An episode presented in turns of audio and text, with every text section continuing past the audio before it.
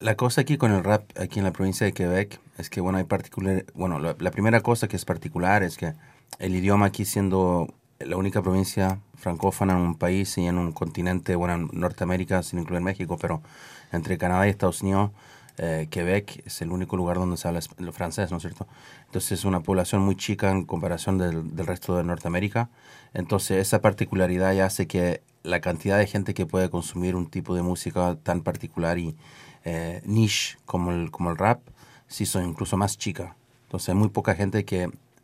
oía rap partiendo con eso y después menos aún que oían rap en, en francés de Quebec. Entonces se tomó un tiempo en desarrollarse, pero con los años, como ha pasado en todo el resto del planeta, el rap en todos los mercados musicales del mundo, que sea incluso en la cultura urbana latina hoy con el género del todo lo que es reggaetón y lo, urbano, en todos lados eh, el rap ha ido creciendo mucho y se ha ido imponiendo como el- la música principal que consumen los jóvenes y, ya van según, hasta, hasta tres generaciones de gente que escucha rap. Hay gente en los que están en el-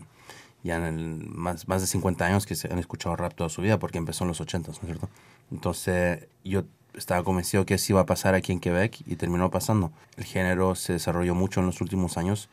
pero se ha desarrollado sobre todo al nivel industrial, porque al nivel de la gente, de los fans, desde un principio siempre había harto, hartos grupos de jóvenes que, que consumían rap. Desde- Un interés. Claro, ah, siempre había un interés, solamente que industrialmente se consideraba como una, una música mucho más marginal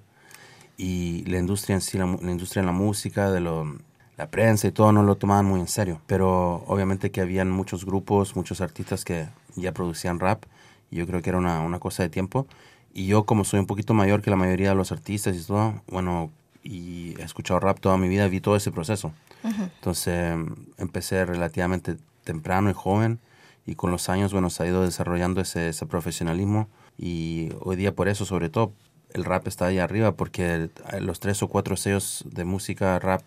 que la llevan aquí en, en Quebec son, son sellos que están dirigidos por hombres mayores un poco que, que, los fans y hemos profesionalizado el género durante los 15, 20 últimos 20 años.